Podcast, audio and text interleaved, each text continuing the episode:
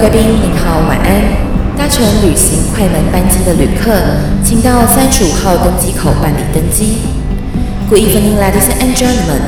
Passenger on the flight to Travel shutter please proceed to gate number thirty-five. Thank you.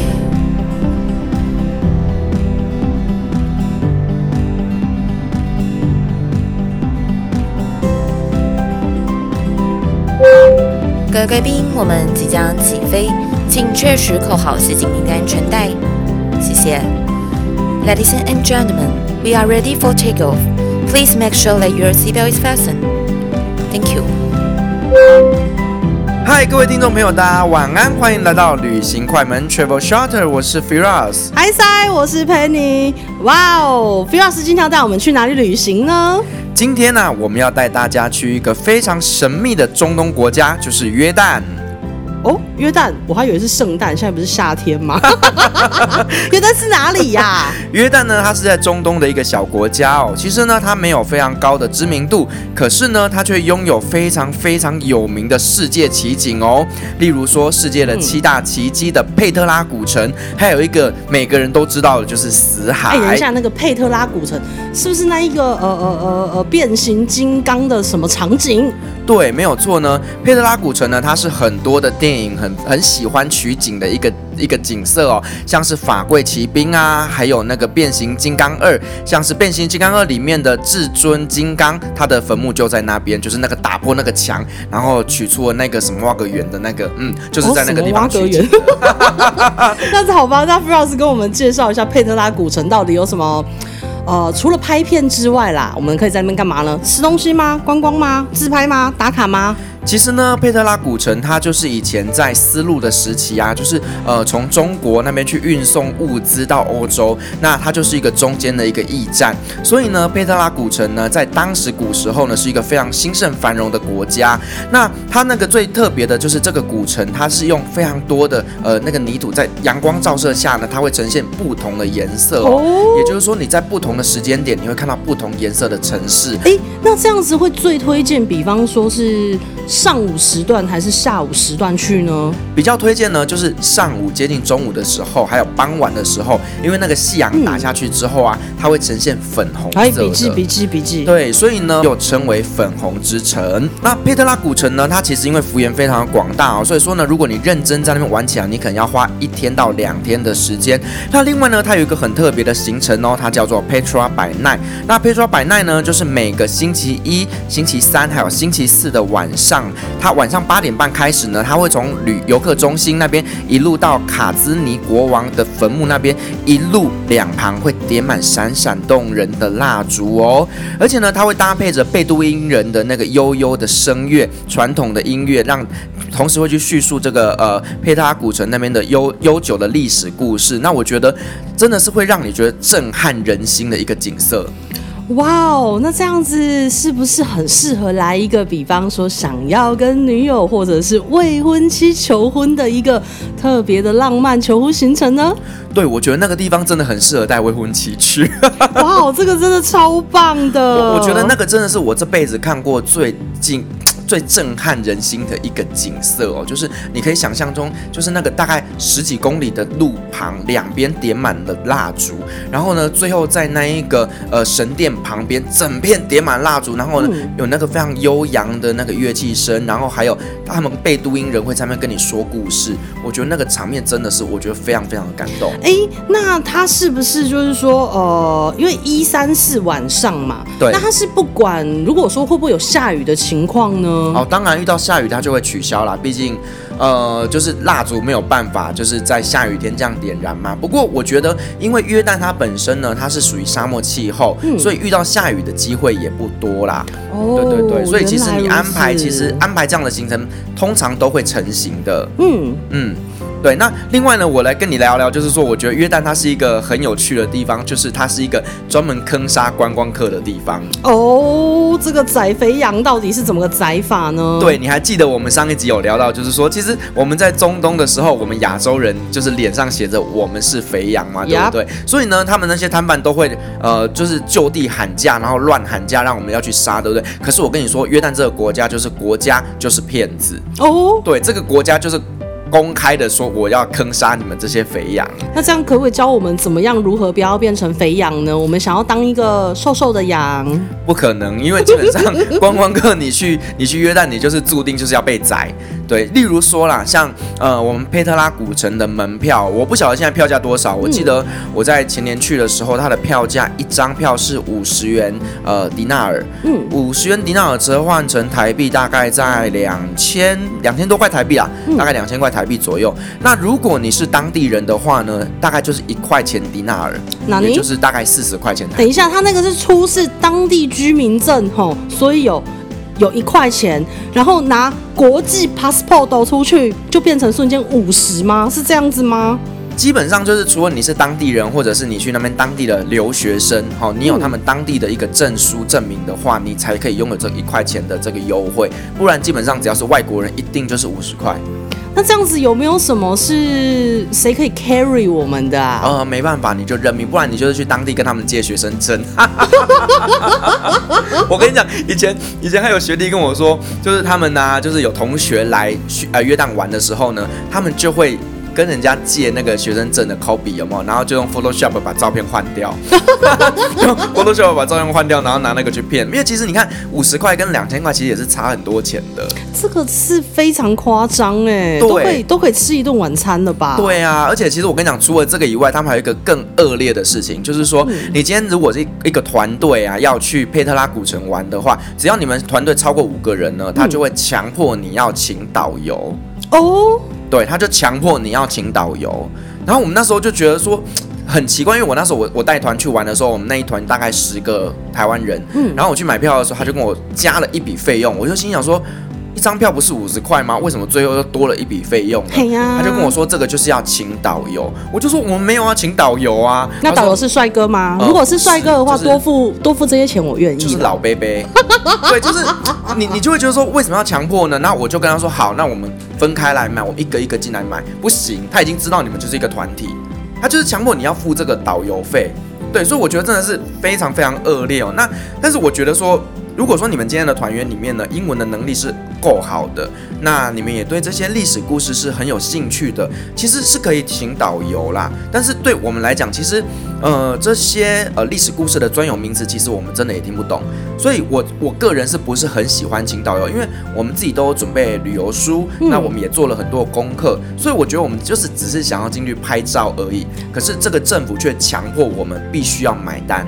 那导游好吧，导游这个钱付了，他就有实质的效益。导游讲的讲的语言，我们听得懂吗？他会用英文讲，对。可是呢，我坦白讲，就是英文去讲这些专业专业的术语或者是历史故事，坦白讲，我们真的是听不懂。哇哦，这样真的是有一种嗯不太开心的强迫推销的感觉。对，所以我我那时候的一个感受就是很不舒服的，就是我感觉好像被这个政府给骗钱了。嗯但是不管如何，我们都还是想要去体验一下那个变形金刚的那个磅礴的佩特拉古城的场景啊！对，就是你是观光客，你就认命啦，反正你就是一定要被骗一次，就这样。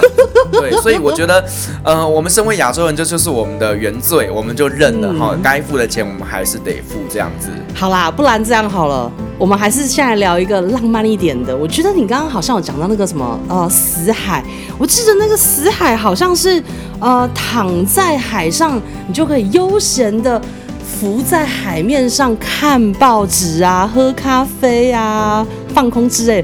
可不可以为我们介绍一下死海的内容呢？OK OK，死海呢，其实它这个地方就是位于约旦跟以色列的中间哦。那它是全世界最低的一个湖泊。那海面呢，它位于海拔负四百二十四公尺哦，所以它是全世界最低的一个地表。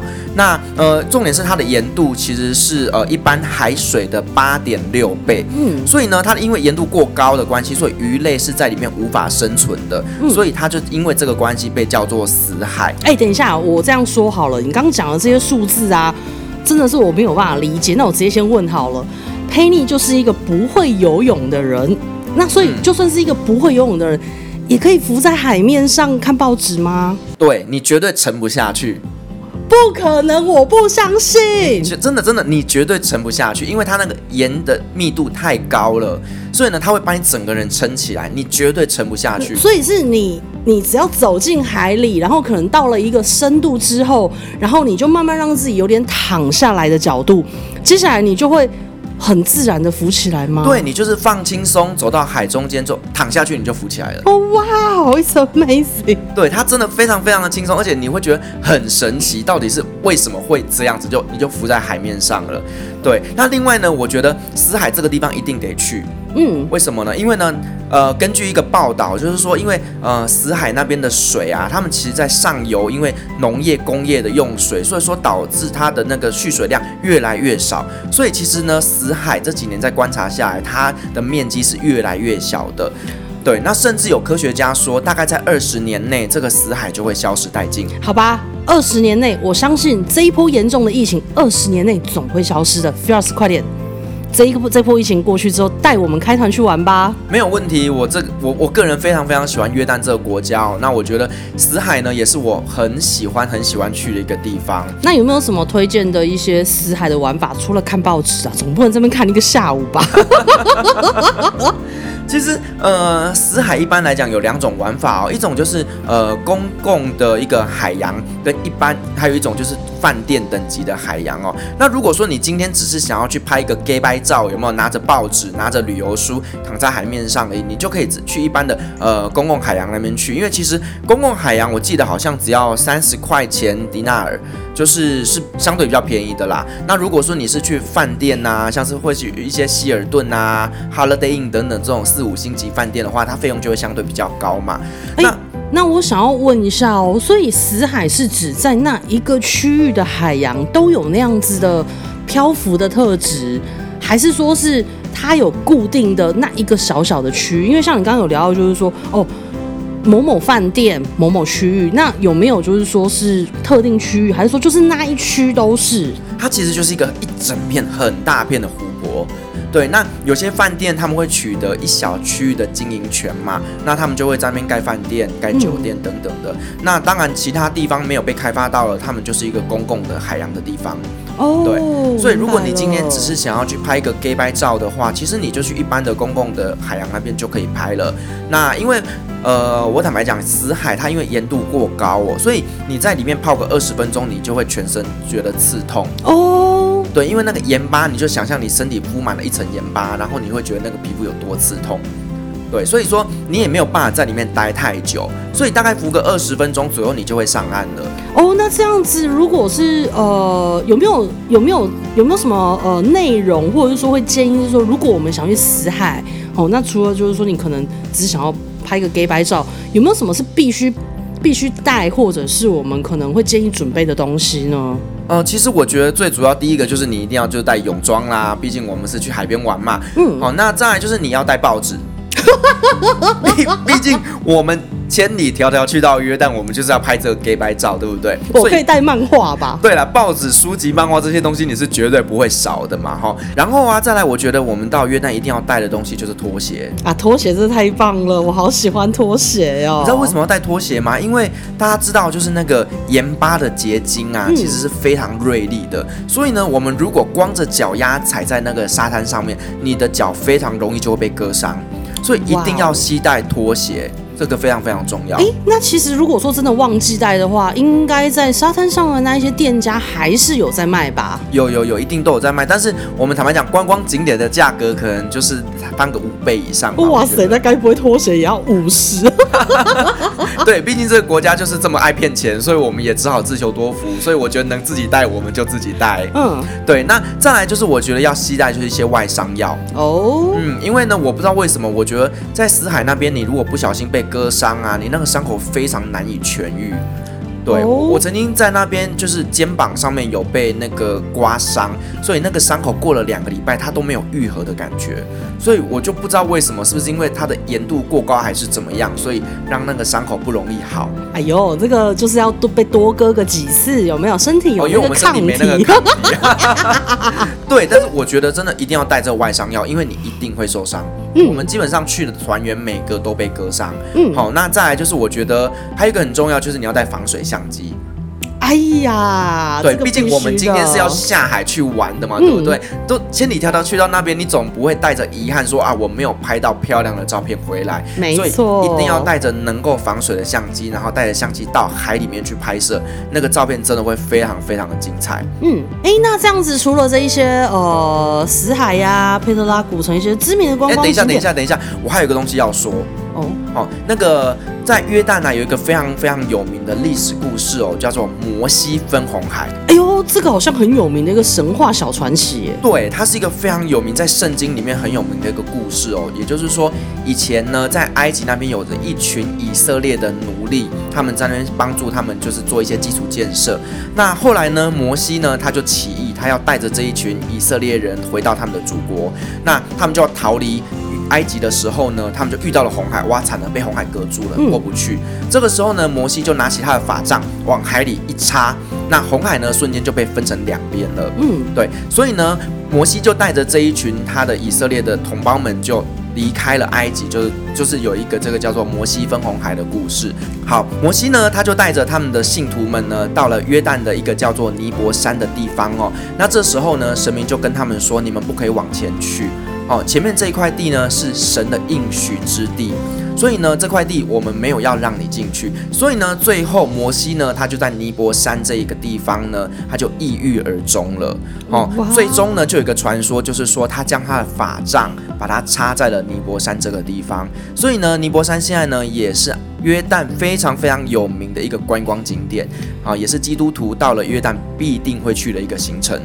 哇哦，这个传奇的小神话故事真的是让我非常的有画面，就是真的想到就是哎，摩西那个权杖这样插插在土里面。就分开，对，然后然后海分开，前还会这样啪排山倒海。对我我自己对这个故事我是非常非常的喜欢啊，因为呢，它除了带了一点神话之外，它也有带一些历史，包括像是种族民族的一些故事，所以我个人非常喜欢这个神话。嗯好啦，先别说这神话故事了。我觉得就是你知道，你知道观光客最在乎的事情就是吃吃喝喝啦。有什么好吃好喝的？好，因为呢，约旦呢，它的一个特殊的地理位置哦，它的位置就位于欧亚非三个地方的交界带哦，所以说它的历史呃，它的一个饮食文化呢，它等于是受到了这三个地方的影响，所以呢，它是一个非常非常多元的一个呃总和。那例如说，像是约旦的国菜叫做 Mansaf。好，在约旦呢，如果说今天有人请你吃 Mansaf 这一道菜，表示说你是他们最尊贵的客人。哎，那 Firas 有吃过 Man Mans Mansaf Mansaf 哦，Man Mansaf 有有有有吃过，以前去约旦那边住过一阵子，然后呢，当地的朋友有请我吃这道菜。那我坦白讲，我个人没有很爱啦。哎，那 Firas 可以分享一下 Mansaf 它吃起来是什么样子的料理吗？比方说是蔬菜、肉类，它可能是烹煮的、油炸的、烧烤的，是什么样的料理呢？其实我觉得 Mansaf 就有点像是我们上一集跟大家介绍的那个 Mandy 哦。那我觉得只是差别在于它的那个调味料不太一样哦。没有关系，Mandy 是我好姐妹。对，因为我觉得好像中东地区都蛮流行这种类似手抓饭、手手抓饭的一个料理哦。嗯、那 Mansaf 它其实有有一点点类似啦。那但是我觉得我个人还是比较喜欢 Mandy，。嗯，但是 Mansaf 也是蛮好吃的啦。就是、没关系，因为 Mandy 应该是个妹。OK，you、okay, know。好，OK，那我觉得还可以跟大家介绍一个在约旦非常有名的一个甜点哦，它叫做卡纳菲。卡纳卡纳费，对，卡纳费呢，它其实有一点点像是土耳其的叫做库内费，就是到时候我们讲土耳其的时候，我会给你们介绍这个，就是土耳其非常非常有名的甜点哦。哇，好期待哦！卡纳费呢，它主要就是流行在那个地中海沿岸的一个区域哦。那它下面的馅呢是用乳酪，然后会把它烤软之后可以去拉丝。那个丝呢，再用烤的，它会变得非常的酥脆，所以你在吃起来呢，就觉得那种吃脆饼的感觉哦。然后呢，它上面呢会再用一些坚果，然后呢会放一些面皮，然后最后再淋上浓浓的糖浆。那这一道菜呢，因为它是热的，所以呢你不可以放到它冷掉再去吃，所以你必须热热的吃，你才会觉得哇，那个温暖整个口腔被甜点炸开的那个感觉。哎、欸，那因为起司其实吃起来是咸的口感，就像起司蛋糕，其实吃起来有时候都会有一点咸。那起司蛋糕会放比较多的糖。那像呃刚刚讲的这个卡卡内夫，卡纳费哦，卡纳菲，卡纳菲，它吃起来的口感会是呃起司的味道会不会被糖给覆盖掉太多呢？还是说其实起司浓郁的口感还是有？其实我觉得它那个起司的感觉有点就是去做一个提升，就有点像康熙的那个感觉，有没有？嗯。然后重点是它把这个起司把它烤得酥酥脆脆的，所以你在咬下去的当下，你会感觉到烤烤烤的那个感觉。好，然后呢，再用力一咬，你就会牵出那个白白的起司。对，然后呢，又是那种温暖的那个糖浆，会整个弥漫在你的整个嘴巴里面。那它是有点像派的感觉吗？还是说是比较像慕斯呢？它有一点点像是派的形状。哎呀，那它的派皮是酥脆的吗？是酥脆的，因为它经过烤过。对，所以这道菜呢，真的我觉得是中东我最喜欢的一道甜点。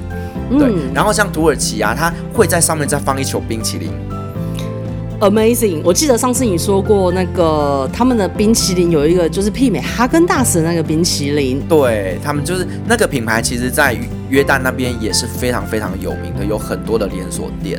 哇，这个我脑补了一下，我都觉得我现在好想要拥有哦。对，就是一个非常高热量，就是让你就是胖死不偿命的一个甜点哦。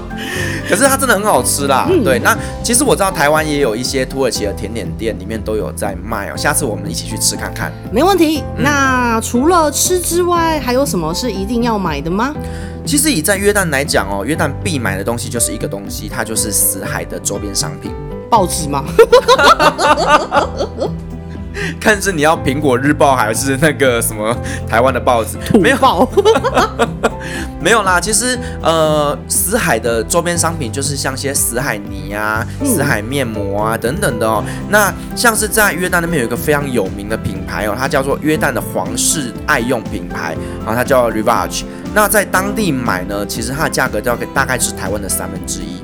好，这个品牌呢，它在台湾呢是有人做代理的，然后在东区那边有一个专柜。好，所以说它的价格来到台湾之后直接涨三倍。对，所以呢，其实很多。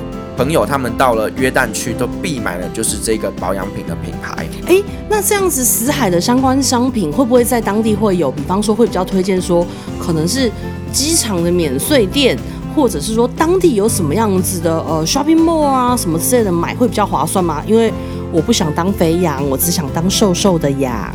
其实呃，在约旦死海的产品呢，满街都是。好，那如果说你今天去逛百货公司的话呢，你可以，因为它毕竟百货公司的选择是最多的嘛，好，所以你就可以在百货公司里面尽情的逛，然后品牌选择也非常非常的多。那如果说你今天呢，只是去约旦做个转机啊，或者是说你准备要回台湾了，然后你还买不够，然后急急忙忙要在机场里面补买，那机场里面大概就是 Revage 这个品牌哦，对，Rivage 哦，对，但是机场的价格就会比市区再更高一些，好，这个就是全世界都是一样的道理。哦，那。这样子听起来，死海的商品也真的是一定要入手，塞好塞满我们的行李箱啊！我跟你讲一个很有趣的事情哦，就是有一次我从约旦回来啊，然后那时候就是呃很多朋友他们就请我帮忙代购约旦的死海泥面膜，嗯、所以我整个行李箱里面大概二十公斤满满的都是死海泥。然后呢，我记得那时候我当我在小港机场要入境的时候，我就被海关抓。他就打开我的行李箱，他就说，这是什么东西？我说死海泥啊。他说死海泥哪里买的？我说我刚从约旦回来，那这些是准备要送给朋友的礼物。因为你知道，其实海关有时候会抓你，就是你。同样的商品带太多，他就觉得你有贩售的嫌疑，对不对？对，所以他就要抓我。然后我就跟他说啊，这些就是送朋友的啊，啊你看这一包才多少钱而已，这么便宜，我怎么可能拿来做贩售？要不然我送你一包好了。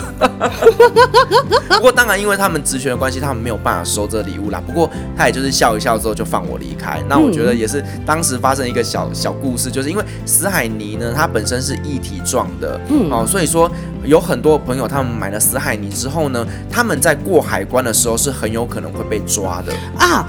一体的东西必须托运，对，所以呢，这个东西是相对比较麻烦的。那提供给我们的听众，如果你有一天你到约旦去旅行的时候啊，在购买死海泥这个东西，你必须要去小心，因为它是一体。哎呦，我觉得这个真的是太麻烦了。Firas，疫情解封之后，你直接帮我们代购好了。我没有要代购，我带着你们一起去玩，好不好？那下一集 Firas 会带大家到哪里呢？带各位听众来去卡达。哦，要去卡达干嘛？去卡卡达家。没有啦，下一集呢，我们特别邀请了一个来宾哦，他是来自于卡达航空的空服员哦。哇哦，那是帅哥空少还是正妹空姐呢？当然是正妹空姐啊！我根本不会去认识什么帅哥空少，好不好？我就直接承认你是妹头吧。我是。好，那我们也会分享这些旅程的相关讯息或者是照片在社群媒体，欢迎按赞留言追踪我们的粉丝专业还有 IG，请搜寻旅行快门 Travel Shutter。而我们的播客频道呢，也可以在以下你熟悉的平台上面收听，包括了 SoundOn、Spotify、Apple Podcasts、KKBox，还有 Google Podcasts。欢迎大家分享给亲朋好友，并且订阅下载哦。旅行快门 Travel Shutter，我们下周见，拜拜。各位贵宾，旅行快门班机已经抵达，下周三晚上十点我们空中再会。感谢您今天的搭乘，祝您有个美好的夜晚。晚安。